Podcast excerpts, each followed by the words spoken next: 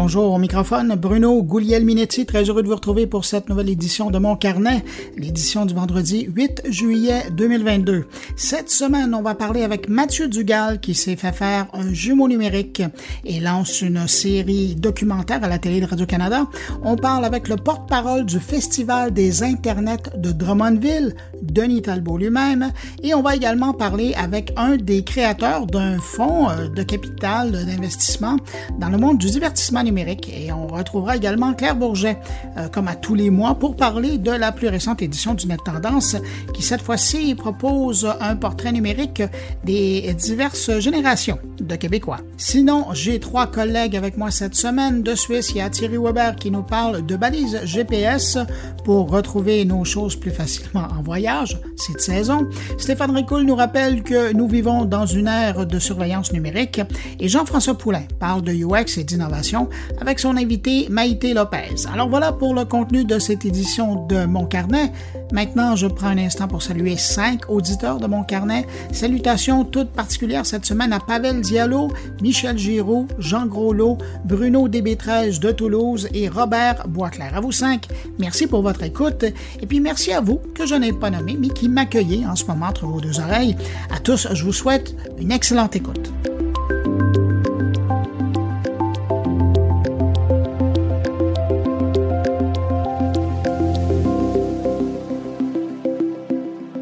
D'abord, je reviens sur cette action euh, collective autorisée contre euh, Google au Québec concernant la collecte de données personnelles. C'est le groupe Options Consommateurs qui a lancé le mouvement et qui reproche à Google de ne pas demander de consentement aux internautes qui visitent les sites qui utilisent leur outil d'analyse ou de gestion de publicité comme Google Analytics ou Google Ad Manager et au passage de quand même récupérer de l'information sur ces gens à leur insu lors de leur passage. Autre lieu euh, de collecte d'informations de Google qui est touché par cette action collective, euh, ce sont ces outils euh, publics qui ne demandent pas de s'identifier ou même la création d'un compte, mais qui permettent encore une fois de récupérer de l'information sur les utilisateurs. Alors là, on parle de services comme Google Search, hein, le bon vieux site google.com avec lequel on fait de la recherche depuis si longtemps, ou un site comme Google Maps. Deux sites qui en disent long sur nos intérêts et nos vies. Dans cette action, Option Consommateur reproche aussi à Google de ne pas respecter la fonctionnalité interdire le suivi euh, des logiciels de navigation lorsqu'ils sont utilisés en mode de navigation privée. Même dans ce mode, Google collecte quand même des informations sur les visiteurs de ces sites. C'est le cabinet d'avocats Bello Lapointe qui portera le dossier avec euh, l'Association de défense des consommateurs contre Google devant la Cour supérieure du Québec. Et je vous en parle parce que, de facto, si vous êtes un internaute euh, qui habitait le Québec euh, depuis le 22 juin 2017 et que vous avez utilisé l'un des services de Google, ben vous êtes automatiquement partie prenante de cette action, sans devoir rien remplir. Et si option consommateur regagne cause, ben vous obtiendrez une partie de l'entente. Le but de cette action collective, c'est de rembourser les internautes québécois euh, sur la valeur de leurs données personnelles qui a été récupérée par Google Maintenant, à combien Option Consommateur estime cette valeur? Pour le moment, ben, c'est pas clair et on dit que le montant exact sera communiqué ultérieurement. Du côté de chez Google, depuis l'annonce de cette action collective, une seule déclaration euh, qui a été faite et elle vient du cabinet d'avocats qui les représente qui confirme que Google va contester le bien fondé de ce recours. Alors, c'est un dossier à suivre. Et toujours dans le domaine des données personnelles, il y a un ancien employé de Facebook euh, qui vient de porter plainte contre Meta en Californie. Selon lui, les données supprimées ne le seraient pas vraiment. Et pire encore, Facebook pourrait les ressusciter. Selon cet ex-employé de Facebook, le nouveau mécanisme qui permet de récupérer les éléments supprimés par les usagers, notamment sur l'application Messenger, sera en vigueur depuis la fin 2018. Et si la chose se confirme, ben Meta serait en violation directe des règles de confidentialité numérique de l'Union européenne, mais également des règles de la Federal Trade Commission américaine. Alors, un autre dossier à suivre. Je vous parle de Twitter maintenant. Je ne savais pas que c'était un besoin, mais il semble que oui. Il y a Twitter qui présentement est à tester un mode de co-écriture de tweets. Enfin, on parle ici de permettre à deux utilisateurs de co créer un tweet. Avec la fonctionnalité de co-tweet, c'est le nom euh, de la chose, euh, déjà disponible d'ailleurs pour certains usagers de la plateforme, il est maintenant possible à deux comptes de créer un seul tweet en commun.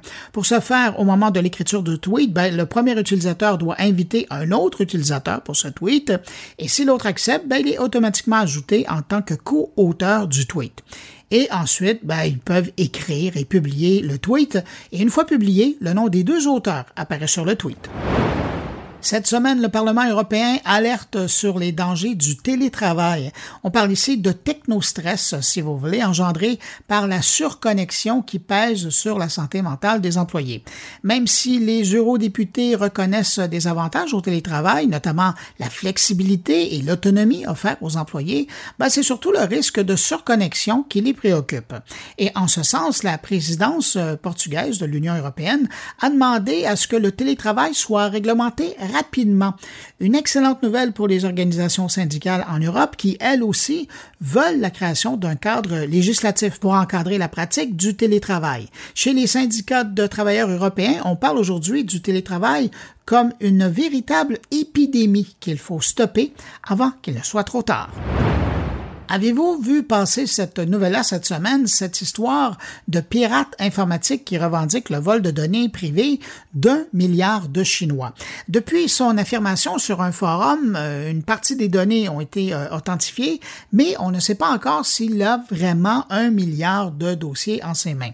Selon les dires du pirate euh, qui voudrait bien vendre cette information, la base de données fait 23 teraoctets, elle aurait été récupérée à partir des serveurs de la police de Shanghai. Aujourd'hui, il demande 10 bitcoins aux acheteurs intéressés, soit l'équivalent de 280 000 dollars canadiens.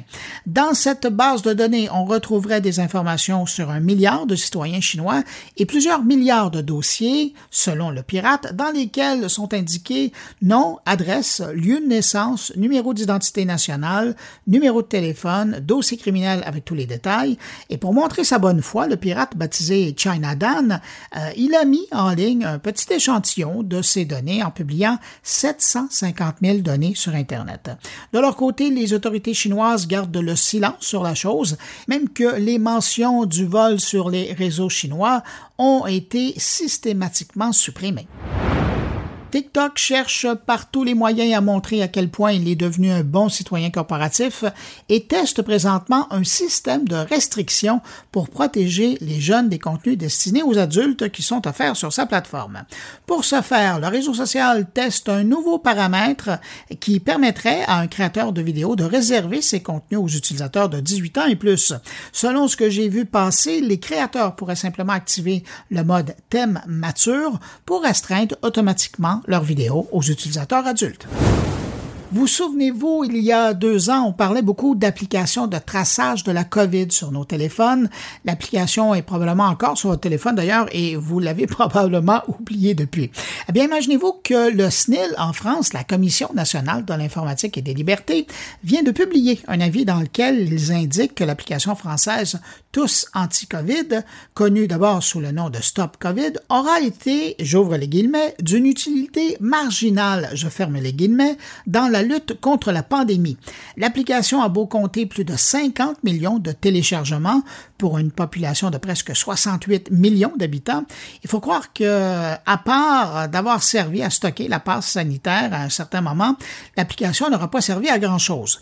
Vous vous demandez évidemment de ce qui en est de l'application canadienne Alerte COVID. Eh bien, aux dernières nouvelles, l'application canadienne devrait être désactivée au cours de l'été.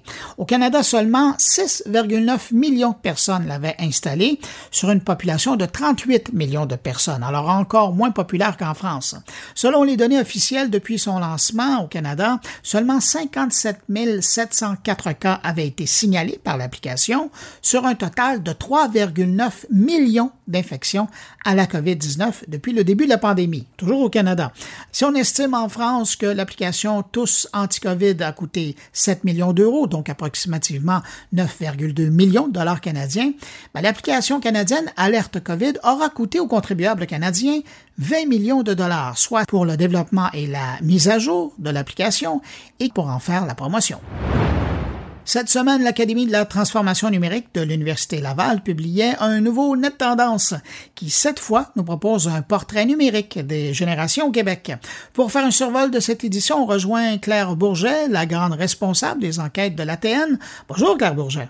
Bonjour Bruno. Cette semaine, l'ATN euh, publie la nouvelle enquête Net Tendance. Je dis nouvelle enquête c'est un florilège de ce qu'on a vu pendant l'année, mais c'est intéressant parce que à la fois vous faites ça par génération, donc quelqu'un qui s'intéresse aux jeunes ou aux plus vieux peut avoir vraiment un profil, une image, mais de l'autre côté, on touche différentes thématiques qui ressortent de ces études-là. Est-ce que je me trompe ou c'est pas mal ça? C'est pas mal ça. Ce qu'on fait, c'est qu'à chaque mois, on interroge 1000 adultes québécois. Donc, euh, en fin d'année, on a 12 000 entrevues réalisées. Fait qu'on est capable de regrouper ça par groupe d'âge qu'on a, ben, en fait, qui correspond, ça correspond euh, aux grandes générations connues, les Z, les Y, X, euh, bébé boomers, qu'on sépare en deux, les jeunes bébé boomers puis les plus vieux. Comme on a des échantillons assez gros, on est capable de faire, un profil. Donc, on prend un certain nombre de thématiques qu'on a couvertes pendant l'année, puis on vient présenter ça de façon euh, synthétique, si on veut, sur deux pages pour chacune des générations. Par exemple, on a le commerce électronique, euh, il y a la thématique des maisons intelligentes, utilisation des réseaux sociaux, services de télévision, si on a parlé beaucoup de Netflix cette année, euh, toutes sortes de, thématiques comme ça, l'utilisation aussi de la langue française comme principale langue de navigation sur Internet, les appareils qu'ils détiennent. Vraiment un beau survol. Exact. ben là, puisque je vous ai avec moi, je vais quand même en profiter pour euh, revenir sur quelques sujets qui sont abordés. Puis vous en parliez, hein, cette année, il y, a eu, il y a eu question beaucoup de la télévision. Si on regardait les services de télévision par câble et par euh, fibre optique, vous diriez que chez les plus vieux, il y a un certain recul? Ben, en fait, euh, en télévision, ce qu'on a observé cette année, qu'on parle des, des 18-24, donc les Z et les Grecs, il y a eu euh, chez ces euh, adultes-là un certain niveau de désabonnement, euh, principalement Netflix, alors que les autres générations, les 35 ans et plus, les taux d'abonnement aux services payants ont, ont, augmenté. Fait que ça, c'est une chose qu'on observe. Puis sur la, la, télévision par câble ben, plus traditionnelle, ben, on l'observe, puis on, on, l'observait aussi euh, dans les années passées. Là. Les plus jeunes euh, se désabonnent euh, tranquillement des services traditionnels de câble distribution. Et ça, c'est ce qu'on appelle le phénomène des cord cutters, là, qui, dans le fond, se poursuit. Là. Ça se poursuit, ça fait plusieurs années d'ailleurs. je vous amène ailleurs parce que ça, ça donne une, bonne idée là, de la situation de la vidéo et, et de la télé. Quand on regarde les achats en ligne, je pense que euh, ceux qui euh, s'en ont beaucoup servi euh, dans les dernières années, c'est les baby boomers, puis même les plus vieux qui ont trouvé un outil qui pouvait les aider dans la vie. Oui, mais on l'avait vu il y a deux ans là, avec la pandémie. Fait ce qu'on a observé en, 2021, c'est que sur la, valeur en dollars de leurs achats en ligne, ce qu'on appelait le portefeuille d'achat en ligne, les bébés boomers ont acheté davantage sur le site d'Amazon ou euh, application euh, mobile d'Amazon au détriment des achats euh, qu'ils auraient pu faire sur des sites ou applications de marchands québécois. des fois, on, peut penser, non, non, c'est les plus jeunes qui, qui, mm. qui, vont sur Amazon, mais non, le, le, changement 2021, ça a été ça. Les plus vieux sont, ont été encore plus nombreux ils ont, ils ont surtout là, euh, mis davantage de leurs dollars d'achat en ligne sur Amazon. De quoi faire réfléchir bien des gens. Autre euh, phénomène que vous avez observé, c'est euh, l'augmentation ou la progression des objets connectés à la maison. Oui, il y a beaucoup sur la question des objets connectés. d'une génération à l'autre, il y a beaucoup, beaucoup de des grands, il y a des grands écarts. Puis la palme va aux plus jeunes, là, les 18-24, ils sont à 70% à avoir au moins un objet connecté. Donc, c'est beaucoup. Puis ça va, après ça, ça, ça, diminue, ça diminue. Puis ça, on se rend jusqu'à 35% chez les euh, plus vieux euh, bébés boomers. Puis en moyenne, là, si on veut faire une moyenne, euh, c'est 47% pour euh, l'ensemble, si on veut, euh, des adultes. Mais on voit là, chez les plus jeunes, c'est quand même à 70% On voit que les, objets connectés, on pense entre autres aux enceintes intelligentes qui prennent de plus en plus de, place. Dernière chose euh, que je voulais aborder avec vous, euh, Claire, c'est la langue. Vous le disiez tout à l'heure, hein, c'est un facteur qui est important quand on vient le temps de, naviguer. C'est un choix qu'on fait. Et là, euh, cette année, on peut dire que ben, la langue anglaise est de plus en plus utilisée pour naviguer sur Internet. Oui, puis notre question sur cet aspect-là, c'est quelle est votre principale langue de navigation sur Internet? Puis ce qu'on observe chez nos Z et, nos Y, si je compare avec 2020, donc de 2020 à 2021, euh, ils sont plus nombreux en 2021 à nous dire que l'anglais est leur principale langue euh, de navigation euh, sur Internet chez les 18-24, chez nos Z. C'est passé de 31% à 38% un sur trois jeunes euh, adultes 18-24 euh, utilisent principalement l'anglais. Puis chez les 25 à 34 ans, c'est passé de 27% à 40% 13 points d'augmentation. C'est un phénomène, euh, phénomène notable. oui, et je pense que ça, ça pourrait faire des vagues. Ben, une chante note pour se laisser. Euh, ben, je vous laisse aller. Merci d'être passé euh, à mon carnet comme ça pour euh, commenter euh, cette nouvelle publication que vous faites. Je rappelle donc les gens qui sont intéressés de voir le profil générationnel de l'utilisation du numérique ici au Québec, ben, d'aller faire un tour sur le site de l'ATN où, vous faites net, net, tendance dans Google et vous allez le trouver facilement. Et ça vient d'être publié cette semaine et c'est vraiment intéressant parce que on y va par euh, segmentation générationnelle et ça, donne un bon portrait. Claire, merci infiniment d'avoir été là et puis euh, ben, je vous dis à la prochaine. À la prochaine, Bruno. Bonne journée.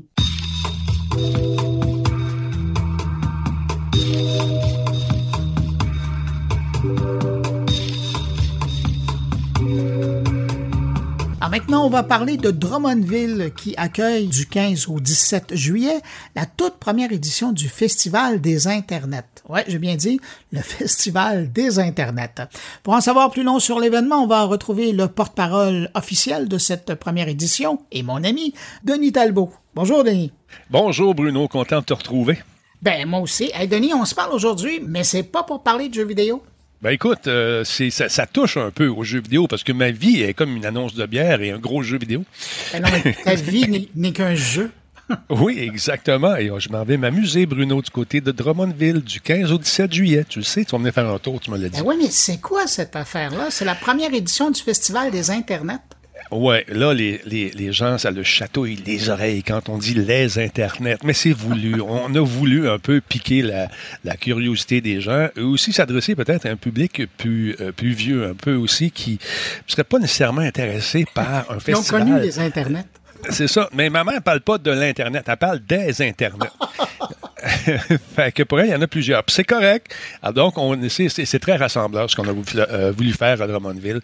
C'est un festival qui s'adresse à tout le monde. Il va y avoir plusieurs aspects pour les geeks, mais également, on va essayer peut-être de démystifier d'autres aspects euh, pour les gens qui sont peut-être un peu moins connaisseurs de ces Internets, justement. J'ai probablement la chance de, côtoyer des personnes qui vont arriver avec des problèmes techniques à régler aussi. j'ai l'impression. c'est ça. C'est, c'est, mais c'est pas on va essayer de les aider. Alors, ça va être le fun, je pense.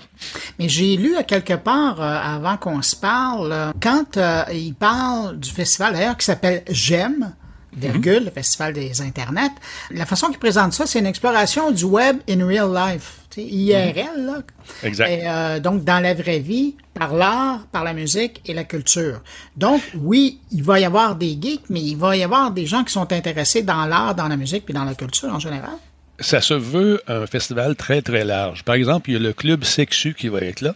Le Club Sexu est là pour parler un peu euh, des, euh, ben pas mal en fait, des nouvelles tendances en matière de sexualité. Tu sais, dans le temps, c'était facile. Il y avait les homosexuels, tu avais les straight, euh, tu avais ceux qui étaient aux deux, puis tu avais les mélangés. Mais là, aujourd'hui, avec bon, tous les gens qui se développent, on essaie de faire comprendre aux gens tout ce cheminement-là qui s'est fait au cours des, des dernières années. Ça évolue rapidement et essayer de les sensibiliser justement à la différence. Fait que ça, c'est un des trucs qui sont donnés comme, comme mandat et je trouve ça très intéressant. Et euh, on va parler de TikTok également. TikTok Québec, et là, qu'est-ce que c'est TikTok? C'est quoi les incidences que ça peut avoir dans une vie? Ça bouffe du temps, ça, Bruno? Embarque pas là-dedans. Embarque pas là-dedans. Mais euh, non, sérieusement, euh, ça va être intéressant de toucher à ça aussi. Mais pour les geeks, on ne vous a pas oublié. Il va y avoir, bien sûr, les costumadiers. Et ça, pour les plus vieux, c'est toujours un peu intriguant. C'est quoi? Est habillé? C'est quoi? C'est Peter Pan? Non, non, maman, c'est pas Peter Pan. Ça fait partie d'un jeu. Et c'est Link, tu sais, le jeu Link, tu t'embarques dans quelque chose. Mais tu essaies de leur expliquer, de leur faire comprendre que chacun de ces costumes-là a pris beaucoup de temps à être euh, conçu. C'est long à concevoir. Il faut avoir l'idée. Et là, Bruno, il y a une nouvelle tendance euh, qui émane depuis, je dirais, un an ou deux, peut-être trois. C'est, par exemple, dans les films de Star Wars, tu as toujours une scène de bar ou de restaurant quelque part sont assis, il y a beaucoup de monde dans un marché. Puis un moment donné, il y a quelqu'un qui va regarder ce qui se passe, euh, qui est assis au bar là-bas dans la pénombre, ben, ben c'est moi, je vais être ce personnage-là qu'on connaît pas, mais je vais le reproduire. Et puis là, c'est le fun de, le voir se promener justement parmi les costumadiers et que quelqu'un qui le reconnaît. Hey, épisode 3, c'est le gars dans le bar. Là, c'est brillant. Là, c'est son ami, son ami à vie par, par la suite. Mais il y a cette tendance-là qui est en train de se développer aussi. Mais il faut voir le travail qui est mis là-dessus, Bruno. Tu le sais, les gens travaillent des mois et des mois juste pour pouvoir dire, regarde, j'ai fait mon costume, je suis un artiste, je travaille là-dessus, c'est beau, puis je le mets peut-être une fois, deux fois, par la suite, je vais travailler sur autre chose pendant un autre trois mois. Tu sais, c'est le fun à voir. Ah, c'est énormément de travail, puis c'est une belle occasion. ça, c'est chouette, par exemple, parce que de plus en plus, il y a des occasions pour ces gens-là de porter leur création. Avant l'événement de Montréal, il n'y en avait plus. Là, maintenant, il y en a un à Shawinigan, donc tu es très près. parole aussi, oui, c'est ça. Il y a celui de Drummondville, il y a celui de Québec, Exactement. Montréal. Ce qui est le fun, Bruno, c'est que c'est gratuit. Normalement, dans certains salons, on oblige les gens à payer, même s'ils viennent présenter leur costume. Il y en a beaucoup qui laissent entrer, mais il y a d'autres endroits qui vont dire, bon, écoute, non, faut que tu payes, puis toute la. Bon, on a des frères à rencontrer, puis on comprend ça. Mais à Drummondville, c'est gratuit. Absolument gratuit. Donc, il va y avoir beaucoup de gens qui vont pouvoir venir défiler et faire euh, la, démonstration de leur talent de couturier et couturière. Donc, je trouve ça très, très le fun. Et puis, euh, c'est l'occasion de se faire des nouveaux amis. Puis de parler de technique ici aussi. Il y a des gens qui regardent ça et disent hey, comment as fait ton surplis? Ben moi, j'ai pris une telle affaire, telle affaire. C'est le fun d'entendre ces, conversations-là. Mais c'est aussi un festival musical. Hein? L'espèce de brochette musicale qui va être là, c'est des spectacles gratuits. J'allais te lancer là-dessus parce que ça, ça va chercher le VJ en toi, l'ex-animateur de C'est quoi. Euh, je regardais ça, les, euh, tous les soirs, il y a des gros concerts.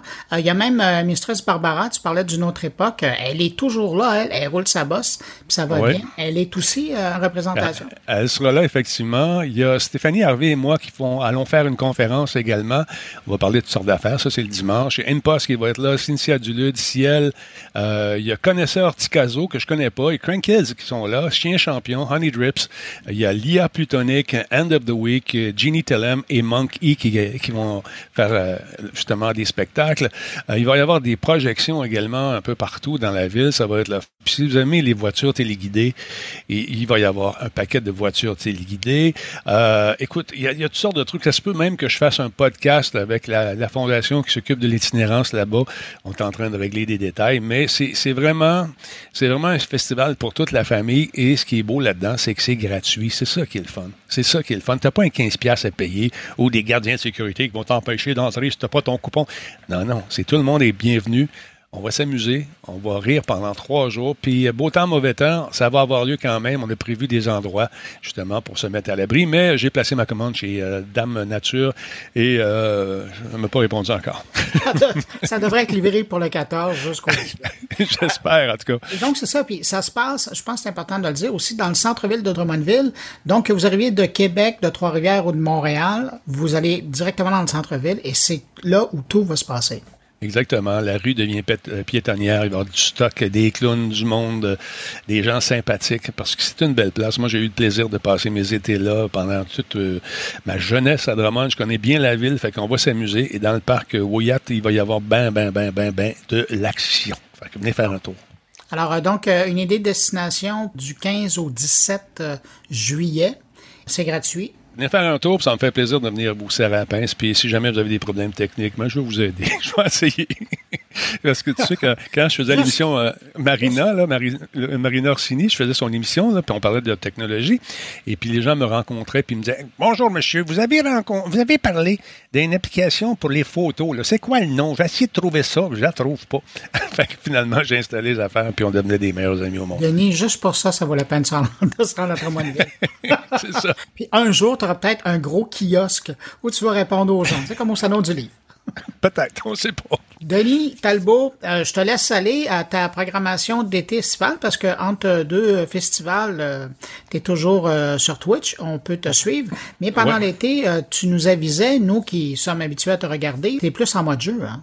Exactement, parce que bon, les collaborateurs ont besoin d'une pause, ils ont des familles aussi, et si je veux les garder bien en forme pour l'automne, ben il faut les laisser aller. Puis moi aussi, ça me fait une petite pause euh, pour faire autre chose, parce que faire, tu sais, une quotidienne, c'est quand même euh, beaucoup d'ouvrages, euh, il y a beaucoup de recherches à faire, beaucoup de montage, surtout avec la vidéo, tout ça. C'est assez demandant. Et quand tu as des collaborateurs comme Jean-François Poulain, ça devient encore plus demandant. Ça, c'est très demandant. ça, tout à fait. fait que, il faut le ramener à l'ordre et, et on a de la misère, mais on va réussir. bon, hein, c'est pour ça qu'on le garde. Exactement, je fais des blagues. Ben, Denis Talbot, porte-parole du Festival des Internets, mais aussi animateur de Radio Talbot, à ne pas manquer sur Twitch, notamment. Puis en reprise, hein, il est partout sur toutes les ah plateformes, il faut aller le chercher. Partout, Denis, merci beaucoup d'avoir pris du temps pour répondre à mes questions. Puis euh, ben, bon festival, puis bon été. Merci beaucoup, c'est très apprécié. Bonne journée.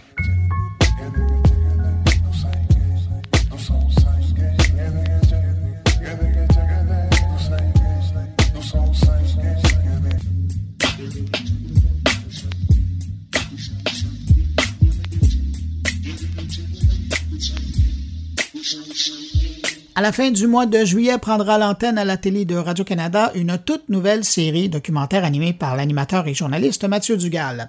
Intitulé Intelligence artificielle, être ou ne pas être, le documentaire s'intéresse au présent et à l'avenir de l'intelligence artificielle et son impact sur l'humanité. Mais dans cette démarche-là, Mathieu Dugal en a également profité pour se faire un jumeau numérique, un Mathieu Dugal virtuel qui existe maintenant en parallèle de lui-même.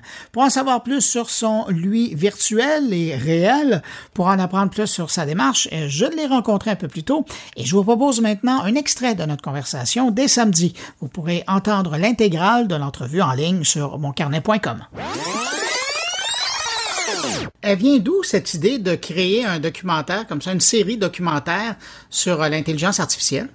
Euh, écoute, c'est un projet qui remonte à il y a cinq ans. C'était après la série Hackers que j'avais réalisée euh, sur IC Explora avec Patrick Falkenberg de la maison euh, Magasin Général, on se disait après cette série-là, qu'est-ce qui serait une suite logique? Euh, puis on voyait poindre, évidemment, euh, c'était, on était, c'est ça, au 2017, donc évidemment, on se rendait compte de toute la puissance des algorithmes de deep learning, notamment dans leur capacité à reproduire, même imparfaitement, notre voix, euh, notre, euh, nos textes. Euh, on était là dans les balbutiements, par exemple, des modèles de langage de type GPT.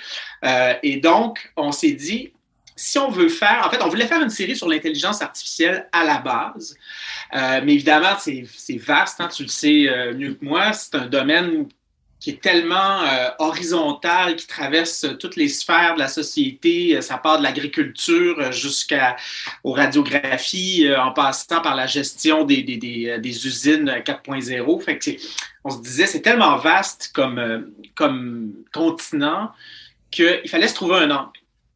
Et là, on s'est dit, on va essayer de trouver un angle, disons, très humain qui nous touche vraiment profondément parce que, par exemple, les usines 4.0, c'est une chose d'en parler, mais ça nous touche peu. Euh, c'est-à-dire que oui, ça va peut-être faire en sorte que les chaînes de production seront plus fluides, puis c'est super, mais c'est souvent des choses qui touchent les gens qui sont déjà en entreprise. Nous, on va avoir les effets, disons, peut-être au bout de la chaîne complètement, euh, parce qu'on va avoir les choses, euh, disons, plus facilement, ou on va avoir des, des appareils qui seront peut-être construits plus sur mesure. Bon, en tout cas, ça nous touche, oui, mais pas dans notre intimité. Alors, on s'est dit, qu'est-ce qui euh, serait une des applications d'intelligence artificielle qui nous toucherait vraiment très profondément, c'est-à-dire dans notre capacité d'empathie, dans notre capacité, euh, dans notre relation, en fait, à ce qu'on considère être la nature humaine, c'est-à-dire euh, d'avoir des des sentiments pour d'autres êtres humains.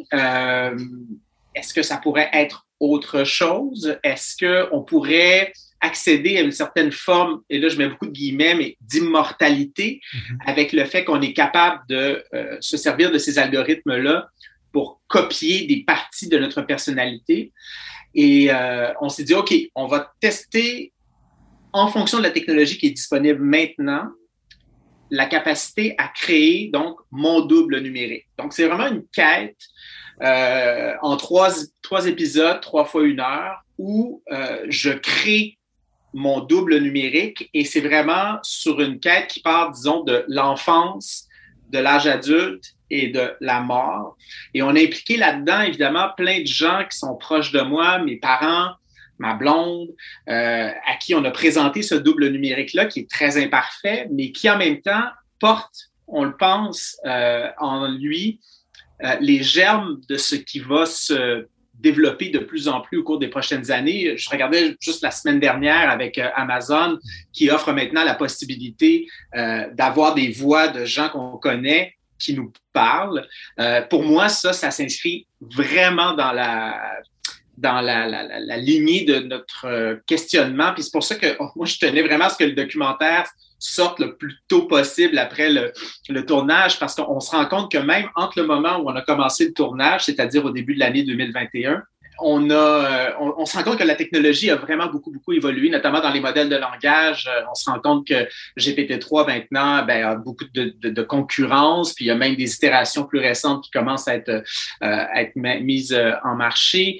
Euh, la question aussi de, la capacité qu'on a à créer des avatars.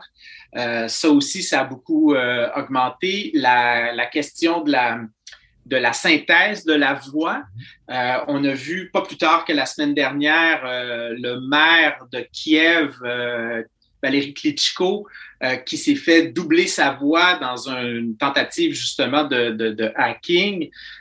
ces choses-là s'en viennent de plus en plus.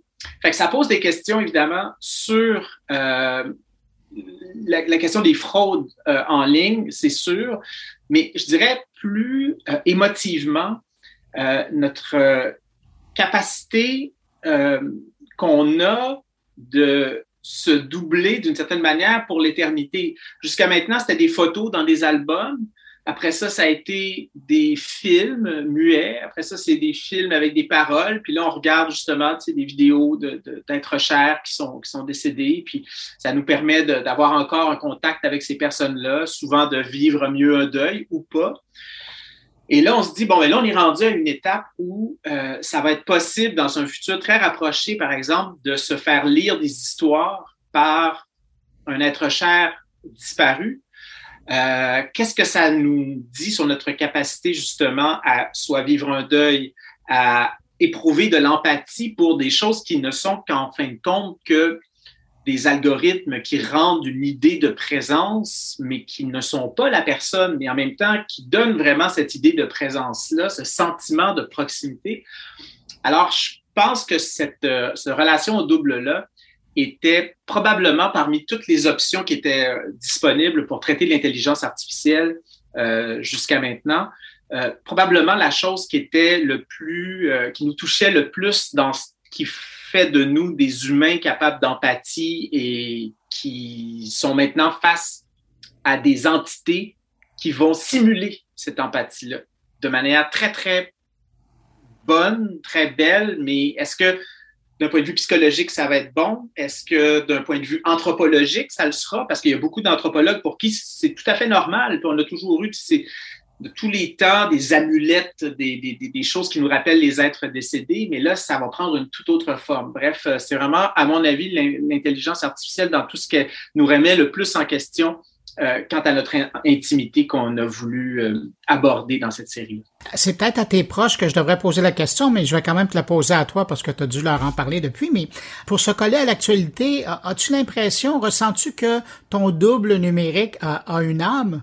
Euh, Écoute, vous allez le voir dans la série, mais c'est très bizarre parce que je dirais que la manière dont il parle, euh, ce qu'il dit aussi, parce que c'est véritablement GPT-3 qui, euh, qui l'alimente, fait que c'est avec le, tout le bon et le mauvais côté des choses. Je dirais que c'est un, ça me ressemble, ça, ressemble au Mathieu Dugal, au Lascal euh, à 3 heures du matin. Euh, c'est, c'est très spécial. Je dirais que c'est pas convaincant dans le sens qu'on voulait pas non plus euh, jouer à faire mieux que ce que la technologie est capable de livrer maintenant. On voulait être très honnête en fonction de ce que la technologie est capable de, livrer. Donc, c'est, sûr que je pense pas que je pourrais faire je pourrais peut-être faire euh, un, canular euh, au téléphone à, un ami avec ce, genre de programme-là. Euh, est-ce que c'est quelqu'un qui est capable de me remplacer comme animateur? Heureusement, je pense que non. Donc, ça, c'est quand même de ce côté-là, ça, va bien. Mais encore là, c'est la technologie qui est, qui est, très balbutiante et qui avance aussi, tu le sais, extrêmement rapidement. Donc, ça ne sera pas très long avant qu'on puisse avoir, disons, des doubles qui seront extrêmement euh, performants et aussi sûrement probablement des services. Ben, D'ailleurs, ça commence à, se déployer un peu, des services où euh, on va offrir euh, quand on sait qu'une personne, par exemple, est très malade, et sur le point de, mourir, on sait que quelqu'un peut-être que dans son testament va vouloir intégrer la, la, la, ce, double-là pour les, les gens qui, qui, le suivent. Puis là, ben, la question que ça pose après, c'est que ça, on ne le sait pas. Est-ce que ce sera mieux pour vivre un deuil? Est-ce que ça va peut-être empêcher aussi de vivre euh, des deuils? Euh, donc, la question psychologique là-dedans, elle est encore extrêmement euh, disons qu'on ne sait pas quelle barre ça va prendre. Il y a certains penseurs, je pense à Serge Tisseron, qui écrit un très, très beau livre il y a vraiment longtemps, puis à mon avis, c'est encore très d'actualité, euh, qui s'intitule Le jour où mon robot m'aimera. Et lui, ce qu'il dit, c'est qu'il a peur, en fait, que ces, algorithmes-là, qui seront construits pour nous faire plaisir, comme ce qu'on retrouve, par exemple, sur les, les fils de, de Facebook, euh, notamment, ou Instagram, euh, c'est est-ce que ces algorithmes-là qui seront programmés qu'on pourra programmer pour nous faire plaisir, est-ce qu'on n'en viendra pas à les préférer à des, entre guillemets, vraies présences?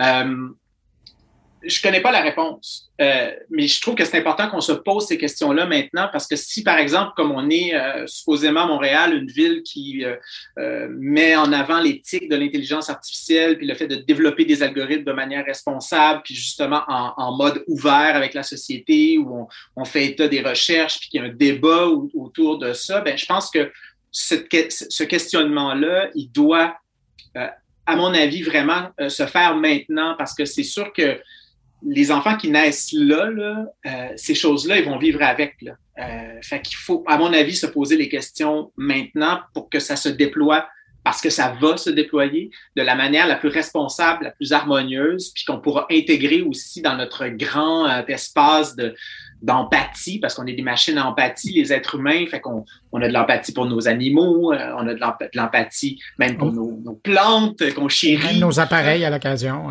Exactement, nos appareils. Fait que je pense que d'un point de vue anthropologique, cette chose-là va s'intégrer dans, dans nos vies, mais il va falloir trouver une manière de faire en sorte que on vive bien avec ces avatars-là, qui sont de plus en plus là. Je sais pas si tu as vu Abba, euh, le, le, le, le retour d'Abba sur scène, mais qui sont pas là, euh, puis que les gens vont voir en spectacle, on, est rendu là. Bon, ça, c'est pas la même, c'est pas vraiment des, des, des, des, euh, euh, des, avatars qui sont alimentés par de l'IA, mais c'est déjà, à mon avis, le verre est dans la porte. Mais, mais l'expérience demeure la même pour les gens qui sont à Londres et qui vont voir ce spectacle-là que de voir Elvis au Capitole sur la scène qui est représenté par mm. un chanteur québécois.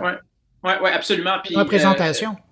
oui, oui, c'est ça. Puis, de toute façon, on a toujours, l'art fonctionne à ça. On va pleurer dans des films en regardant des gens qui sont absolument pas ce qu'ils sont. Euh, on, ça, ça, nous touche. Pourtant, on le sait que c'est une, c'est une mise en scène, puis que la personne qui est en train de mourir, ben, n'est pas vraiment en train de mourir. Puis, euh, mais, mais ça nous touche pareil. Fait, euh, là, est-ce que le petit déplacement du curseur vers le fait que on a maintenant la technologie pour euh, littéralement avoir ce type de truc-là en temps réel avec des avatars qui sont capables de converser avec nous, euh, de montrer de l'empathie envers nous, euh, d'être là à 3 heures du matin quand on est en panique, puis qu'on a besoin d'une présence, puis qu'on est tout seul à la maison, puis qu'on n'a pas personne qui est appelé. ces choses-là se posent déjà avec plein de chatbots, justement, de, de support psychologique. mais le passage donc du texte à la voix, à l'avatar 3D, c'est une autre chose. Là. Puis il faut vraiment, à mon avis, que, que, que cette question-là on se la pose vraiment. Je reviens avec ce que je dis parce que c'est, à mon avis, un des aspects où l'intelligence artificielle va vraiment nous, changer notre rapport qu'on a à l'autre, le rapport qu'on a à notre capacité d'empathie.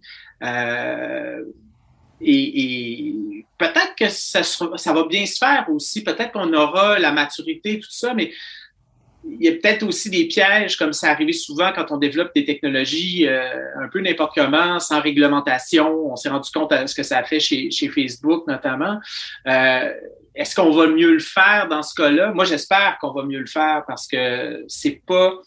Je pense que c'est pas technophobe de lever, disons, le petit signal d'alarme ou le petit, euh, la petite lumière jaune. C'est plus technophile dans un sens que si on veut que cette technologie-là s'intègre bien dans notre, euh, dans notre vie, il va falloir en connaître les tenants et aboutissants, peut-être trouver aussi des nouvelles manières de, de répondre à ce que ça pourrait changer psychologiquement, créer peut-être aussi, euh, peut-être que ça va créer de l'accoutumance euh, chez plein de gens, des gens qui vont devenir d'une certaine manière dépendants de ces présences-là.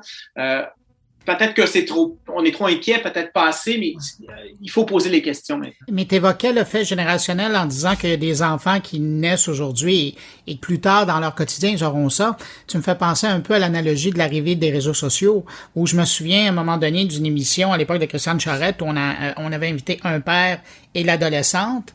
Et euh, le père était euh, un, père qui était en communication, là, qui était outré de voir ce que les gens laissaient comme transparence par rapport à leur vie sur les réseaux sociaux. Le père était outré et, et, l'adolescent disait oui mais aujourd'hui c'est juste normal on mm-hmm. partage. Mais c'est ça. C'est peut-être aussi, on est à une étape où, je suppose, on est à la dernière génération où on peut se poser encore des questions comme ça, parce que la chose n'est pas arrivée, elle est en développement. Mais mm-hmm. quand on voit que euh, Alexa, là, elle va démarrer partout où on nous écoute, là.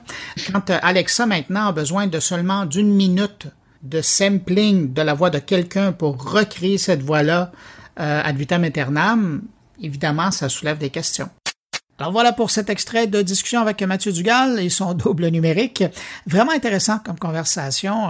vous allez voir, si vous désirez entendre l'intégrale, ça sera disponible sur moncarnet.com dès samedi.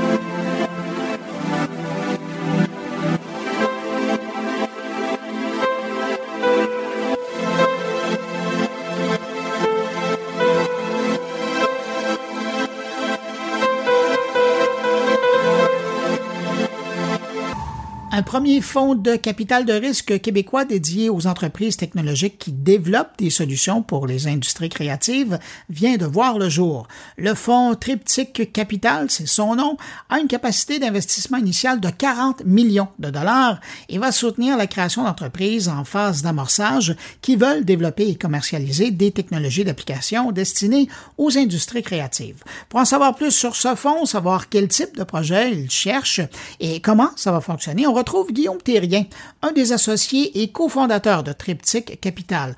Bonjour Guillaume Thérien. Bonjour. Ben, d'abord, félicitations pour la création du fonds. Merci, merci. On a travaillé fort. On est content de où on est rendu. Oui, puis ça fait un moment que vous travaillez là-dessus, hein, parce que je voyais euh, Triptyque, je voyais le nom passer ici et là, sauf que là, annonce euh, avec euh, une grosse mise de fonds de partenaires, plus Investissement Québec qui décide d'embarquer là-dedans. C'est quoi, là, une fois que c'est, ben, évidemment, après, il va falloir travailler, là, mais maintenant que ça s'est monté, comment vous comment vous vous sentez? Tellement bien, parce que c'est un long travail. Monter un fonds, pour moi, c'est la première fois. puis mes partenaires aussi, on, évidemment, on a travaillé Autant euh, mon partenaire Charles en a fait toute sa vie chez Novacap, à la FSTQ, ces choses-là. Euh, Bertrand, mon autre partenaire, en a eu besoin en étant un entrepreneur. Puis moi, ben, j'ai aidé les, les startups euh, à, aller en chercher. Mais je ne m'attendais pas à ce que ce soit aussi difficile. Très difficile. Euh, mais rewarding, comme on dit, c'est incroyable parce qu'il y a des gens qui te font confiance, qui croient dans la thèse d'investissement, qui croient que justement, il y a une prochaine génération de jeunes pousses qui développent de la tech, qui peut changer et transformer le monde des industries créatives. Fait c'est comme rassembler une gang. Moi, c'est ça que j'ai euh, j'ai ce sentiment-là. Puis là, tout le monde est là. Puis là, maintenant, ben, on fait toi. Puis on dit, bon, ben, parfait, c'est fait. Mais là, le travail commence parce qu'il faut identifier les bonnes entreprises, les bons fondateurs, fondatrices, euh, bien les épauler, aller chercher des co-investisseurs stratégiques aussi, puis de faire que ces jeunes pousses-là ben, euh, grandissent puis deviennent des, des joueurs qui ont de l'impact. Moi, je parle souvent d'impact parce que je pense dans le monde des médias, du divertissement, c'est ça aussi, c'est avoir euh, comment faire rayonner notre talent, comment raconter nos histoires. Puis ça, je pense qu'on a tout à offrir. Vous parliez de vos partenaires et je vous inclus là-dedans. Vous arriviez tous avec des horizons différents, mais beaucoup d'expérience chacun dans votre domaine. Et puis là, bon, vous avez fait le travail de préparation, vous avez monté le plan d'affaires, tout le dossier était prêt. Mais qu'est-ce qui a fait la différence? Qu'est-ce qui, a convaincu les gens de mettre, parce que, tu sais, c'est une chose de dire, oui, oui, c'est intéressant, là, mais quand on commence à sortir des millions de sa poche, euh, à un hum. moment donné, ça prend des arguments qui sont plus forts que d'autres. Absolument. Euh, puis je remercie les partenaires justement parce que souvent les, les bottines ne suivent pas tout le temps les babines, mais dans ce cas-ci, euh, ça, a été, ça a été le cas. Donc, euh, qu'est-ce qui a convaincu? Je, pense qu'ils ont vu le talent. C'est ça, je pense qu'ils voyaient qu'il y avait le talent était là, puis qu'on pouvait bâtir sur ce talent-là. Ils ont vu aussi qu'il y avait un manque. Puis ça, je pense que c'est le, probablement le plus gros point. Il y avait un manque dans, dans le marché en termes de financement. Le financement, la façon qu'il est structuré dans les industries créatives. Mais premièrement, il faut tu choisisses. T'es-tu un OBNL ou t'es-tu un Inc? Bon, fait que là, c'est quelque chose de, pas d'odieux, mais tu sais, c'est un peu bizarre. Faut que il y a un gros choix à faire au début, là. Un gros choix à faire au début. Après ça, ben, c'est du beaucoup de financement par projet. C'est du financement de remboursement de dépenses ou de crédit d'impôt. Il n'y a pas nécessairement de capital investi dans la, dans la société pour la capitaliser avec un siège sur un, conseil d'administration, avec un, un, investisseur qui est là à tes côtés pour le long terme. Ça, il n'y en avait pas puis surtout pas en amorçage. En amorçage, c'est encore plus long parce que des fois, on, le sait, il y a des.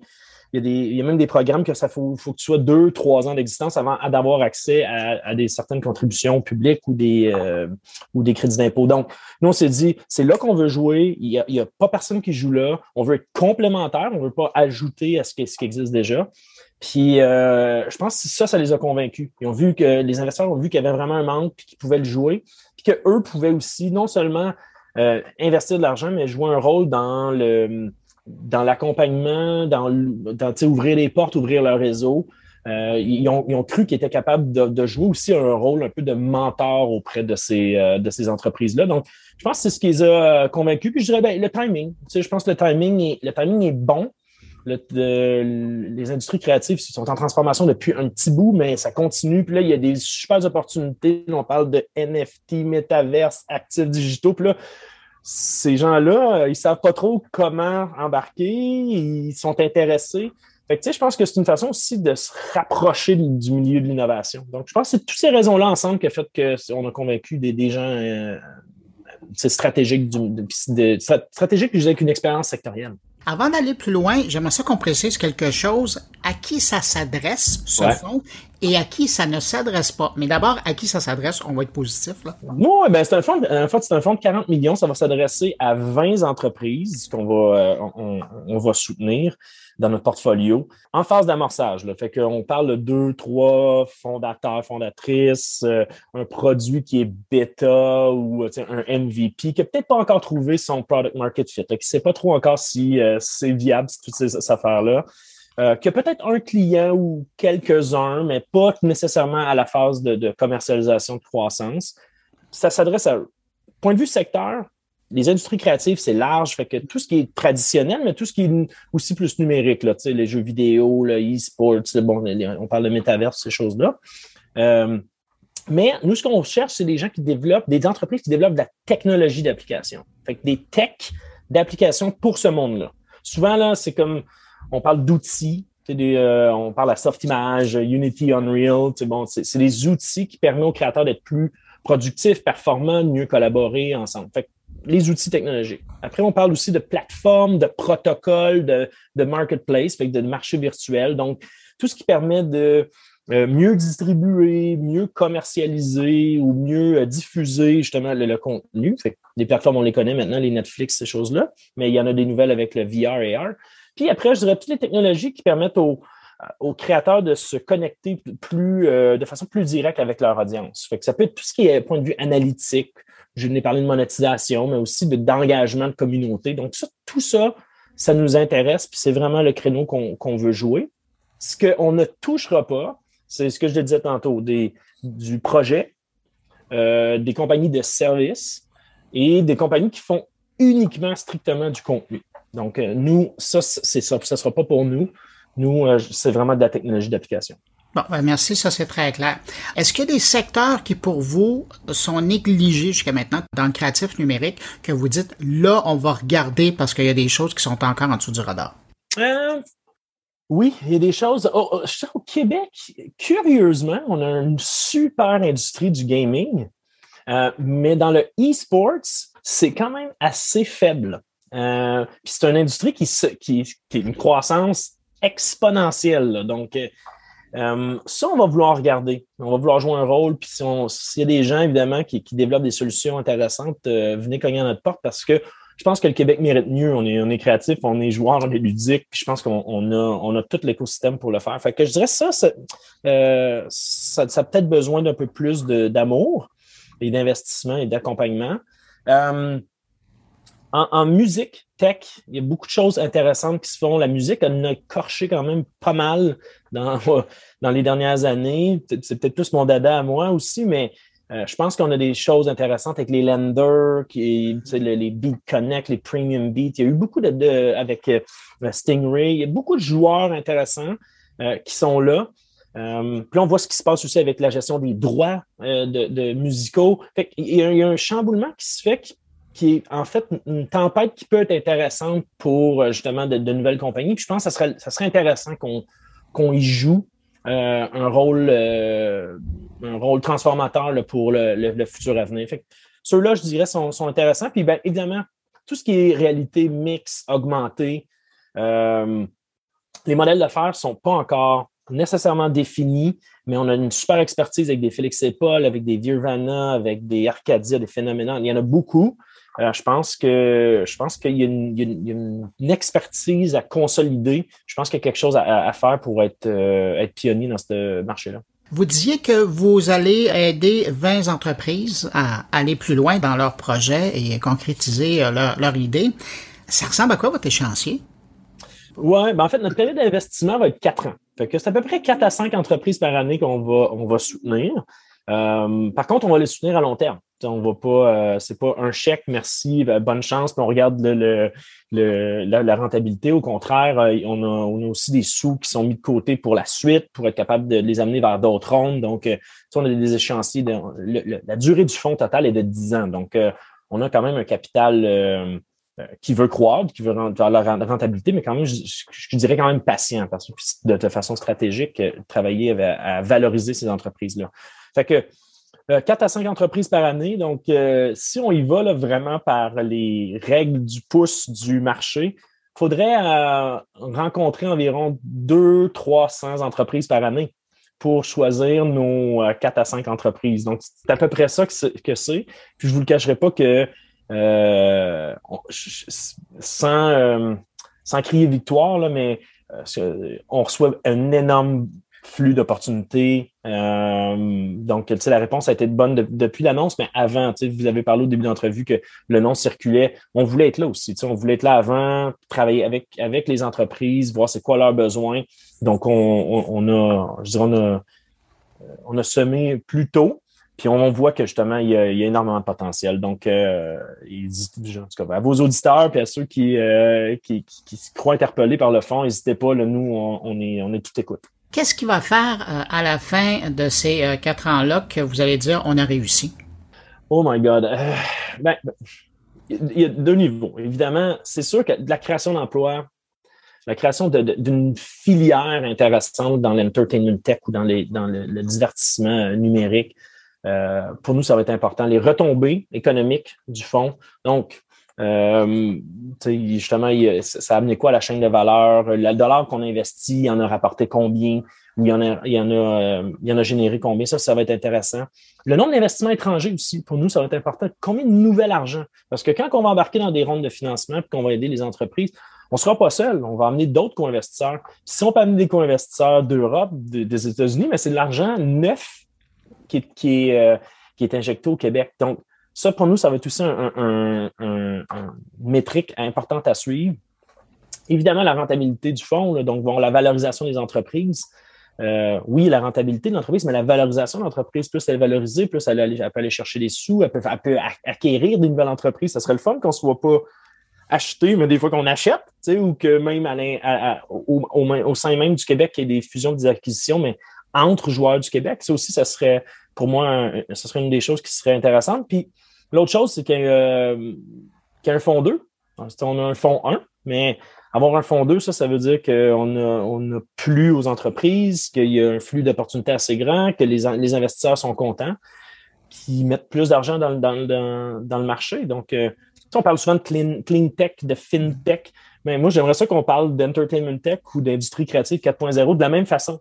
On ne pense pas que ça soit plus risqué ou que ça soit plus ésotérique. C'est une filière importante au Québec.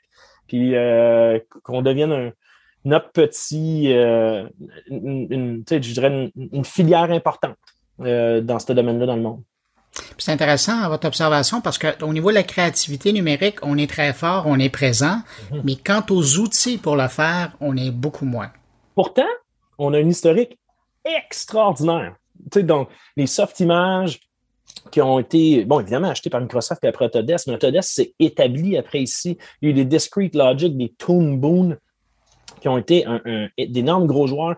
un gars comme Marc Petit est né de cette filière-là, est rendu chez Unreal, est revenu ici. Donc, tu sais, ça, ça a un. Souvent, on parle de long tail, là, ça a des impacts importants. Euh, Lender, qui est un outil de, musique extraordinaire, euh, Audio Kinétique, qui est un autre outil extraordinaire pour faire la musique justement dans les jeux, dans les jeux vidéo. Donc, euh, il y a une super filière. Euh, je, dis souvent ce mot-là, mais je, crois qu'il y a beaucoup de gens qui, qui, ont gravité puis qui, qui peuvent contribuer. Puis évidemment, les gens qui jouent les gens qui, qui, naviguent aussi dans les jeux vidéo ou dans les grosses boîtes de cinéma, ces choses-là, développent des choses à l'interne. Euh, puis ça peut devenir un produit. ça aussi, c'est une, façon, c'est un flux d'opportunités qui peuvent être assez intéressant. C'est de dire, bon, ben, est-ce que ce, cet outil-là reste une secret sauce, une sauce secrète euh, à l'interne, ou est-ce qu'on en fait un produit tel quel euh, qui peut vivre de ses propres, de ses propres ailes, comme Niantic est sorti de Google, comme, ben là, évidemment, on parle de Unreal avec Epic Games, mais il y en a plusieurs comme ça. Fait que je pense qu'il y a plusieurs façons de l'approcher. Euh, puis, euh, le, en tout cas, le Québec, je pense, a toutes les ressources pour le faire. Des gens qui nous écoutent, qui aimeraient avoir plus d'informations, vous contacter parce qu'ils ont l'idée qui va faire la différence. Euh, comment ils font? ils peuvent nous contacter directement sur, sur LinkedIn, évidemment. On est, on m'a souvent dit que le, le, capital de risque, c'est un sport de contact dans les, dans les deux sens du terme. Fait que c'est très relationnel. Donc, nous, on veut, on veut apprendre à les connaître. Fait que allez-y de façon complètement directe. Mais on a aussi un channel Discord. Euh, donc, les gens peuvent directement, il y, a un, channel Deal Flow, ils peuvent nous soumettre leurs idées ou en général communiquer avec nous. Fait que on va utiliser beaucoup le, channel Discord pour, euh, pour euh, engager avec la communauté. Et c'est là où les gens sont. Guillaume Thierry, associé chez Triptyque Capital, ben, encore félicitations pour euh, tout le travail que vous avez fait. Puis merci pour le coup de main que vous allez donner aux entrepreneurs québécois. Et je vous dis à très bientôt. Merci beaucoup. Merci à tout le monde.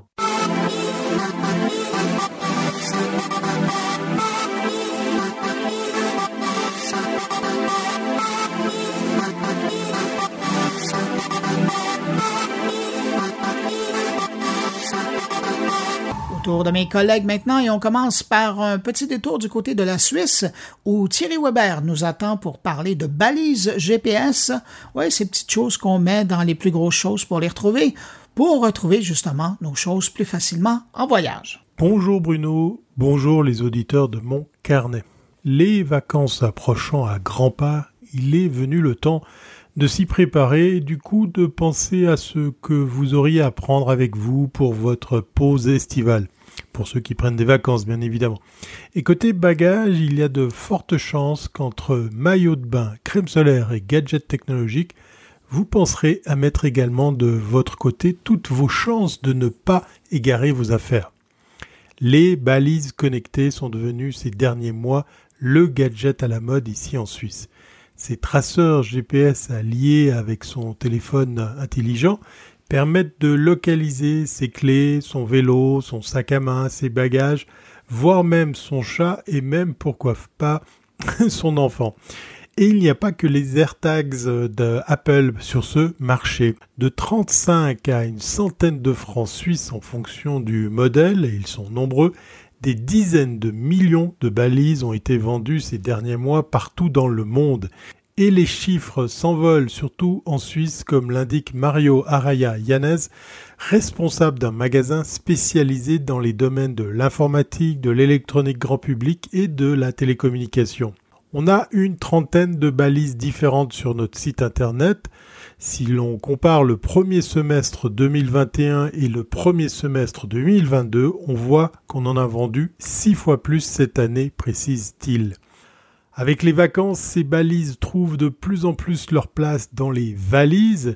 Sur les réseaux sociaux d'ailleurs, les passagers à la recherche de leurs bagages égarés sont nombreux à partager leur localisation comme il y a quelques jours lors d'une panne technique à l'aéroport de Londres. Les aéroports d'Europe connaissent de plus en plus de problèmes suite à la pénurie de personnel qualifié. Ce sont donc les voyageurs qui ont ainsi trouvé des solutions telles que les traceurs GPS. Comme je suis en plein préparatif pour mes vacances, il y a de fortes chances que je fasse augmenter le nombre de traceurs GPS vendus ici dans mon pays en m'en procurant un également. Et qui dit vacances dit souvent insouciance. Alors à propos de vacances, je me permets ici de vous informer que je prends une petite pause de chronique durant cet été, de quoi vous revenir en pleine forme pour la rentrée, et peut-être qu'entre deux, je vous fasse parvenir par le biais de Bruno une petite carte postale sonore en direct de mon périple avec Yoko, mon van aménagé. Et si d'aventure vous désirez connaître ma position durant ces prochaines semaines, il vous reste tout simplement plus qu'à trouver ma balise GPS. Bon courage. Allez, excellentes vacances à toutes et à tous, bel été et à très bientôt si c'est pas avant.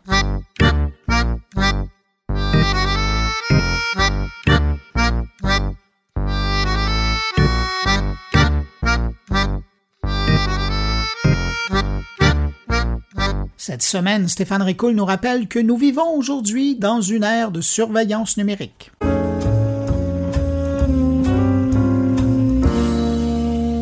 Le temps de la récréation est terminé. À un moment donné, ça va faire. Aussi puissants qu'ils soient, les géants du numérique se doivent de devenir des citoyens respectables.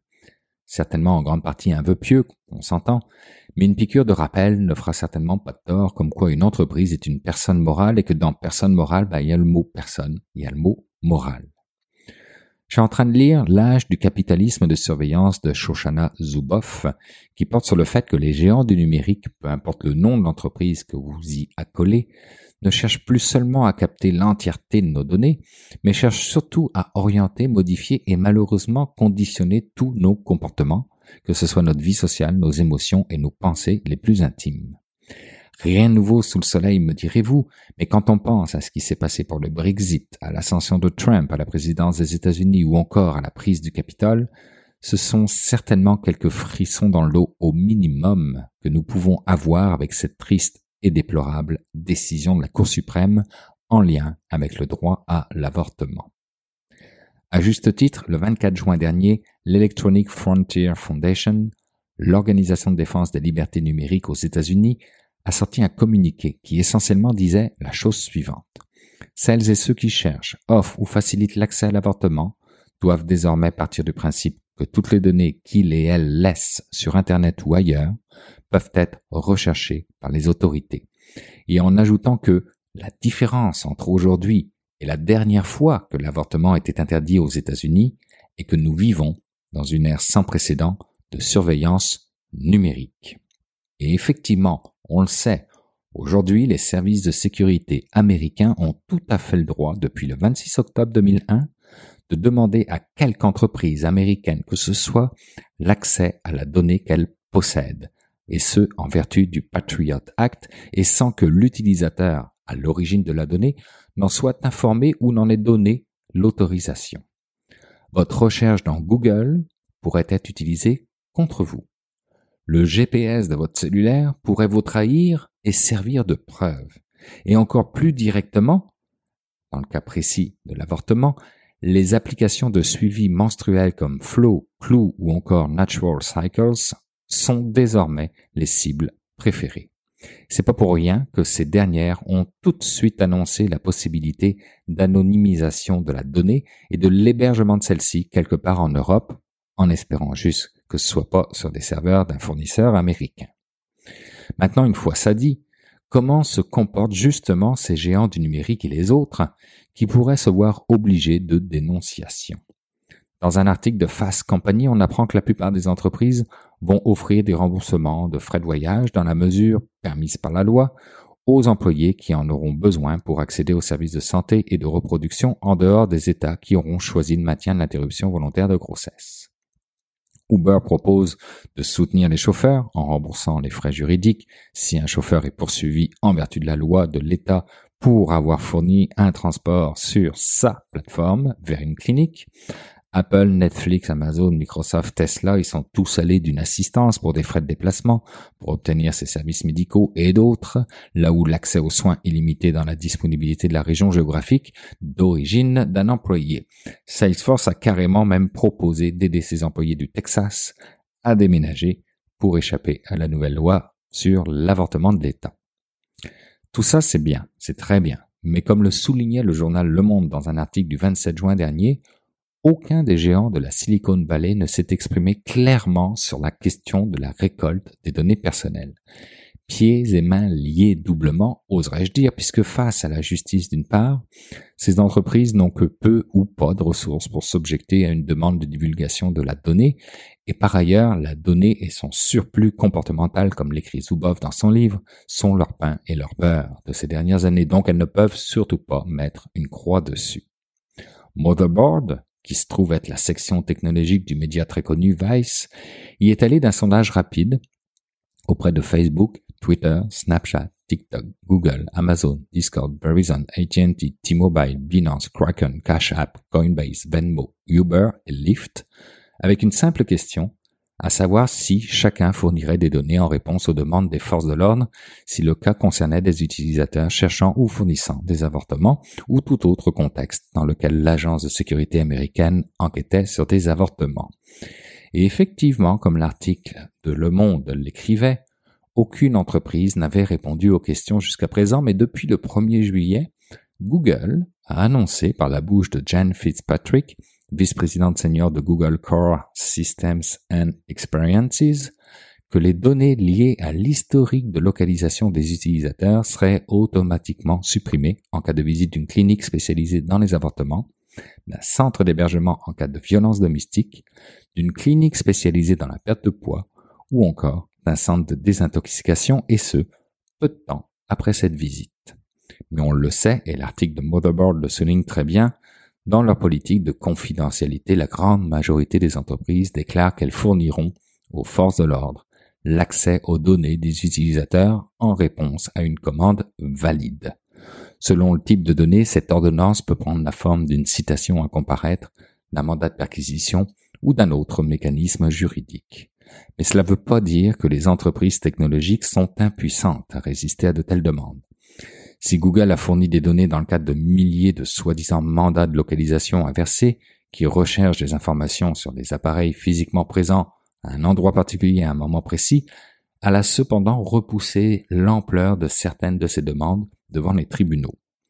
Les entreprises technologiques peuvent également prendre, et prennent d'ailleurs, des décisions techniques sur les données disponibles pour les forces de l'ordre en vertu de la manière dont elles conçoivent leurs produits ou systèmes. Signal, par exemple, n'est pas en mesure de fournir le contenu des communications des utilisateurs, même en réponse à des demandes légales de données, car Signal, en tant qu'organisation, n'a tout simplement pas accès à ces informations. WhatsApp non plus, vous me direz, mais l'interaction avec d'autres systèmes rend parfois les données des utilisateurs disponibles d'une autre façon. Nous avons, en tant que société et citoyens de plus en plus numériques, un levier à actionner ou des revendications à faire. Nous devons exiger que l'ensemble des entreprises soient obligées de nous protéger en tant qu'utilisateurs de leurs produits ou services, en autorisant uniquement l'accès anonyme, en arrêtant le suivi comportemental, en renforçant les politiques de suppression des données, en cryptant les données en transit, en activant le cryptage des messages de bout en bout par défaut, en empêchant le suivi de la localisation et en veillant à ce que nous soyons avertis lorsque nos données sont recherchées. Nous pourrions aussi exiger que nos décideurs politiques fassent en sorte d'adopter des législations significatives sur la protection de notre vie privée plus rapidement et avec une dose de courage politique plus importante. C'est ce que le Québec, l'Alberta et la Colombie-Britannique ont fait avec l'adoption de la loi sur la protection des renseignements personnels dans le secteur privé. C'est ce que Ottawa semble vouloir faire en mettant un pied sur la piste de danse avec le dépôt du projet de loi C27, une copie améliorée du projet de loi C11 à saveur constitutionnelle, affichant clairement qu'avec le pouvoir des données vient la notion de responsabilité, et tout ça bien après l'Europe. C'est maintenant le temps d'aller rejoindre mon ami Jean-François Poulain pour parler UX. Salut Jean-François. Bonjour Bruno. Jean-François, cette semaine, tu nous parles de UX et d'innovation, mais les deux ensemble. Là. Les deux ensemble, ben, en fait, les deux sont assez indissociables, mais c'est pas nécessairement perçu comme ça. Parce que le UX, c'est des méthodologies, euh, en général, de, on, on, dit, on va expérimenter, on va faire de la recherche en amont, on va prototyper nos affaires. Après ça, on va aller euh, le tester avec les utilisateurs. Et donc, inévitablement, il en sort des choses qui sont intéressantes. Et cette semaine, j'ai parlé avec euh, Maïté Lopez, qui travaille chez Worksimity, qui est une compagnie qui font des logiciels qui se connectent à des chaînes de montage. Donc, euh, ou dans le domaine industriel en général, où il y a On beaucoup est dans de le capteurs. 4.0. On est vraiment dans le 4.0, dans, dans, dans la technologie. Donc, pour se, se, se dire à un moment donné, ben, comment on fait pour aller plus loin avec notre compagnie puis pousser plus nos produits? Ben, euh, ils ont poussé à l'interne ce, principe de design thinking. hein. On en a parlé souvent dans les, cinq dernières années de, de- des ateliers. Donc, eux ont, ont juxtaposé ça. Ils ont dit, regardez, on va réfléchir, on va asseoir tout le monde ensemble. On va, on, va, on va y penser ensemble, mais en même temps, on intègre un UX qui va faire du prototypage et, et tout est ouvert. Et en plus, puis elle le dit dans l'entrevue, je trouve ça super intéressant, on se donne le droit que ça marche pas. C'est Ah, permis. wow. C'est-à-dire qu'à un moment donné, on peut, au bout de trois, quatre semaines, c'est des longs processus, là, euh, on peut se dire, ben, OK, c'était le fun, là, mais euh, non, il n'y a pas, euh, y a rien là-dedans qui, qui va fonctionner. On passe au prochain. Mais au moins, on l'a expérimenté, on a poussé l'idée à fond. C'est vraiment, vraiment- c'est ça l'innovation, en fait. Et c'est avec ça qu'on apprend. C'est exactement avec ça qu'on apprend. Et encore plus, elle me disait que euh, dans le cadre de son équipe, il y a des gens à un moment donné qui s'apercevaient, ils s'aperçoivent eux-mêmes de leurs propres lacunes, de, leur façon de communiquer avec d'autres départements, parce que là, ils font venir les programmeurs, les gestionnaires de projets. Tout le monde a l'occasion de travailler très, très proche pendant une très, très courte période. Et ça fait réaliser à plein de gens des choses qui peuvent améliorer dans leur pratique aussi. Donc, il n'y a que du bon là-dedans, mais il y a très, très peu d'entreprises ou d'organisations au Québec qui se permettent d'aller dans dans cet exercice-là, de, se dire, il y a trois semaines, là, on ne fait pas rien d'autre que ça. Ça, ça inclut les hauts dirigeants de l'entreprise. C'est pas un petit groupe d'innovation caché dans un coin. Ça, ça se peut pas. Il faut vraiment que tout le monde se, se mouille dans l'exercice, se plonge dans la piscine, puis se dise, on va tout le faire. Puis c'est- c'est- et ça fonctionne. Jean-François, on est juste dans la présentation, puis c'est intéressant. Imagine, il reste l'entrevue à écouter. Merci pour cette rencontre-là. On l'écoute et puis on se retrouve la semaine prochaine. Salut. Salut, à la semaine prochaine. Alors, euh, je suis Maïté, je suis gestionnaire de projets en innovation et designer euh, UX UI chez Worksimity. Euh, donc mon rôle, en fait, il m'amène euh, à explorer de nouveaux horizons afin de créer, expérimenter et développer des nouveaux projets. Euh, et tout ça, en fait, bah, ça m'amène à travailler pour Worksimity et euh, on aide les entreprises manufacturières à accélérer leur productivité leur rentabilité. Mais ça, c'est la phrase euh, assez marketing. Donc, en fait, pour faire simple, on utilise des capteurs pour euh, leur donner leurs données de production en temps réel. Ça va leur permettre de réagir live et de pouvoir prévoir leur futur en analysant leurs tendances, en fait. Ça, c'est intéressant. Donc là, on est Oui. dans un domaine qui est hors de l'écran. On est dans le domaine du réel, dans le domaine du vivant.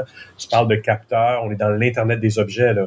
Donc, il y a un défi supplémentaire que, qui, qui, qui est de l'ordre qui est d'un ordre très différent pour un, un UX. Normalement, on travaille avec des écrans et des humains. Que qu'est-ce que c'est la plus-value d'un UX dans un domaine industriel? Bah, en fait, nous, on, on, va pouvoir récupérer ces données-là pour pouvoir les intégrer en fait dans un logiciel. On en a plusieurs chez Worksimity, euh, et donc euh, et donc grâce à ça, en fait, on va leur vulgariser l'information des données. Euh, on s'est vraiment rendu compte que euh, dans l'univers de la manufacture, il n'y avait pas spécialement d'équipe BI ou des choses comme ça. Donc finalement, nous, on est vraiment là pour donner des jolis dashboards pour qu'ils puissent mettre, euh, prendre des actions euh, facilement dans l'usine, soit en temps réel ou soit pour le, le futur. Comment, comment on arrive, vous avez des méthodologies qui sont en place au niveau UX pour faire parler les directeurs d'usine. Puis on s'entend, c'est pas un monde technologique, ils sont pas tant nécessairement prêts à, à embarquer dans le jeu de dire euh, attendez, on va s'asseoir pendant une journée, on va réfléchir à, à, ce que vous voulez faire. Comment vous comment vous vous y prenez? Ben, en fait, on travaille avec les clients. Tout simplement, euh, on, cette démarche, euh, j'ai emmené ça euh, il y a deux ans. Et en fait, on travaille vraiment avec les clients, on les implique euh, dans le processus créatif, mais du début à la fin. Donc, nos équipes vont rencontrer bah, les clients pour leur, les interviewer régulièrement pour savoir c'est quoi leurs besoins, leurs attentes, leurs problématiques, etc. Et nous, par la suite, on, on, va récupérer ça et on va leur envoyer des surveys, des, des sondages. on va leur euh, faire passer des tests utilisateurs euh, aussi sur des prototypes, des nouveaux, des nouveaux services. Et grâce à ça, en fait, on va pouvoir vraiment valider la désirabilité, avoir leur feedback pour toujours s'améliorer, apprendre d'eux. Et finalement, c'est quelque chose qui leur sort de leur quotidien et, et qu'ils aiment beaucoup. Euh, justement dans les contraintes, c'est que c'est pas facile d'aller les démarcher. Genre ils disent pas oui facilement, mais une fois qu'ils ont dit oui, ils veulent recommencer. Donc ah euh, ça, c'est quand même assez intéressant. On a une vraie relation de partenariat qui se crée avec eux et, euh, et ça nous permet d'évoluer dans la bonne direction. Et toi, tu es en innovation, donc, puis on en parle beaucoup, l'innovation dans la technologie en ce moment. Tu es ça chez Worksimity. Qu'est-ce que tu es en train de mettre en place, en fait, d'innovation? Qu'est-ce que ça veut dire faire de l'innovation. Vous êtes déjà pas mal dans l'innovation face au monde industriel, mais vous vous imposez vous-même des méthodologies d'innovation pour être encore plus avancé dans le processus face à vos concurrents, face à, tout le marché. Qu'est-ce que ça veut dire de, faire de l'innovation? Moi, ça veut dire d'être un UX qui, crée ce phénomène-là. là euh, ouais, je dirais que en fait, pour moi, faire de l'innovation, c'est vraiment tester euh, et expérimenter régulièrement euh, des nouvelles idées, euh, soit des idées que euh, mon PDG a, soit des idées que les équipes euh, ont en interne, soit des idées que nos nos clients ont, et en fait de pouvoir les les expérimenter rapidement, ça nous permet vraiment de pouvoir dérisquer une solution et de pouvoir perdre moins d'argent rapidement. Et finalement, l'innovation vient de là. Genre, on peut rater peut-être une dizaine de projets, mais peut-être le onzième, il sera bon et on aura un vrai projet innovant. Il faut pas oublier, et euh, que finalement faire de l'innovation, faire de l'innovation, c'est pas que faire ce qu'on a l'habitude de faire. Chez Worksimity, on a toujours eu l'habitude de faire des logiciels, euh, des dashboards, des, des, des, plateformes que nos clients utilisent. Bah, finalement, et eh ben c'est peut-être pas ça que nos clients ils ont besoin. Ils ont peut-être besoin de d'autres types de solutions qui nous sortent de notre cadre de Worksimity. Et en fait, moi, je pense que c'est ça un UX innovant. C'est quelqu'un qui est pas fermé. Euh, à des solutions existantes et à un produit qui lui tient, qui lui tient à cœur, en fait. Genre, c'est répondre à un besoin client. C'est intéressant. Donc, ça vous force, vous vous forcez à sortir de votre zone de confort, mais donc, tu amènes toi-même toute ton organisation, toute l'organisation de Proximity à penser hors de la boîte. Donc, ça vous, vous faites ça souvent? Euh, comment ça, comment ça se passe? C'est des processus qui, autant à l'interne que de demander, on, on dit, ah, nos clients sont pas nécessairement réceptifs à ça. Euh, mais souvent, c'est aussi nous-mêmes qui n'avons pas tant de temps à consacrer à ça. Toi, tu as, réussi ou l'entreprise s'est donné le temps de mettre ça en place, mais ça veut dire quoi dans une année de, de, de faire de l'innovation? Comme ça? On passe une semaine, on passe deux mois. Comment, Comment tu as réussi à, à, à créer une, une bulle d'innovation? Euh, en fait, chez Worksimity, ça fait deux ans maintenant que je suis arrivée et euh, j'ai une petite anecdote euh, par rapport euh, à ça, justement. Euh, lors de mon arrivée chez Worksimity, il y a eu un petit quiproquo. Et euh, en fait, on m'a demandé de mettre un coup de peinture sur la première solution qu'ils ont développée qui s'appelle Tyeboard. Sauf que je l'ai pas compris comme ça. Moi, j'avais compris que j'avais carte blanche pour revoir toute l'expérience client. Et en fait, grâce à ça, j'ai vraiment pu implémenter euh, le processus euh, créatif et collaboratif et centré utilisateur chez Worksimity. Parce que avant, ils n'avaient jamais eu de designer. Donc finalement, il n'y avait jamais personne qui avait pu influencer un peu cette tendance-là. Donc grâce à ça, euh, eh ben, euh, au bout de trois quatre mois, euh, on, on, a commencé à faire plein de recherches, à travailler, etc. Et finalement, on s'est rendu compte pour euh, la conclusion que l'histoire, euh, l'histoire en fait n'était pas un enjeu esthétique, mais euh, c'était plutôt en fait la qualité de l'expérience qui était pas bonne sur la première plateforme et qu'il fallait en fait euh, économiser du temps et de l'énergie à nos utilisateurs parce qu'ils en manquaient énormément en usine. Car c'est bien ça, UX, c'est vraiment beaucoup plus de la simplification que du beau. Oh, complètement. donc voilà, donc grâce à ça, j'ai pu mettre un pied chez Worksimity et emmener euh, cet état d'esprit euh, un peu plus collaboratif et, et, centré utilisateur. À la suite de ça, je suis passée PM, qui m'a permis d'élargir encore un petit peu plus cette vision des choses-là sur justement nos produits et les nouveaux produits.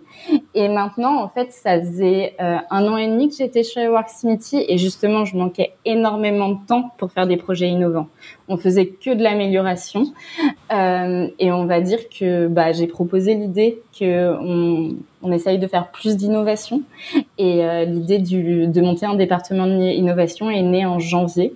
Et depuis le mois de janvier, on fait deux design sprints. On a fait deux design sprints, donc un tous les trois mois. Et on va continuer à faire ça euh, donc quatre par an. Ah oui, d'accord. Quatre fois par année, c'est imposant, alors que d'autres organisations ne font jamais. Vous vous êtes imposé un, une marche à suivre, de dire on va, se remettre en question, parce que c'est un peu ça, ou remettre en question un produit, ou remettre en question des processus, ou de la méthodologie. Et comme tu disais tout à l'heure, vous sortez même du fait que ça peut être une amélioration logicielle, ou est-ce que vous allez même à créer des, nouveaux objets pour vos clients, des, des sensors, des choses comme ça? On, on, on, s'écarte aucune possibilité. On est vraiment là pour explorer des problématiques euh, clients, explorer des idées. Euh, on, a fait un dernier design sprint qui était euh, une idée client. Et finalement en fait pendant le design sprint avec plein de remue-ménage, bah, l'idée client a complètement changé et on est arrivé sur quelque chose d'encore plus incroyable. Et c'est ça la magie aussi du design sprint, c'est que c'est tellement intensif euh, que finalement, eh ben avec une bonne équipe, euh, une bonne cohésion d'équipe, un bon cadrage grâce aux agences qui nous ont accompagnés, bah, on a on arrive à faire des projets ben, un peu plus incroyable à chaque fois et, et peut-être il y en a un qui, qui nous fera devenir encore plus grand. Et, et c'est excitant parce que si je comprends bien, la façon dont vous faites de l'innovation, tout le monde, tout le monde c'est le buzzword dans l'industrie en ce moment, tout le monde veut en faire, mais vous, vous l'actionnez, vous êtes capable de dire, on fait des projets qui vont potentiellement vraiment aussi devenir des nouveaux produits chez Worksimity. Exactement. Ou pas on a le droit à l'erreur. Et vraiment, l'avantage du design sprint, c'est que nous, on fait des, des design sprints euh, longs. Donc, on fait des design sprints sur cinq semaines. Euh, et donc, à la, à la, fin du design sprint, le projet peut partir à la poubelle ou le projet peut être développé. Et c'est ça un peu la magie du processus. On n'a on n'a pas de pression. On veut juste que le projet ait de la désirabilité auprès de nos clients, que le projet soit viable et que le projet soit faisable quand vous le faites, ça inclut des tests avec les utilisateurs. C'est toute la méthodologie UX. C'est pas juste de l'innovation, innovation. C'est une innovation très calée sur des méthodologies du UX, de prototyper, de tester, de réfléchir ensemble, de, de, de réfléchir avec les clients littéralement. Exactement. Et du coup, pendant les ateliers, on a nos designers UI UX qui participent, on a des personnes de, plus, de tous nos départements euh, qui, qui, participent. En général, on est 7-8. Euh, donc, c'est des ateliers qui ont assez la cote que euh, beaucoup veulent participer. Mais du coup, le fait d'en faire quatre par an, ça permet vraiment de faire un roulement aussi. Et euh, les personnes sont choisies en fonction de leurs skills. Et donc, ça nous permet vraiment d'avoir un groupe assez éclectique et d'avoir la bonne personne au bon moment qui peut nous donner des idées incroyables par rapport à un sujet en particulier.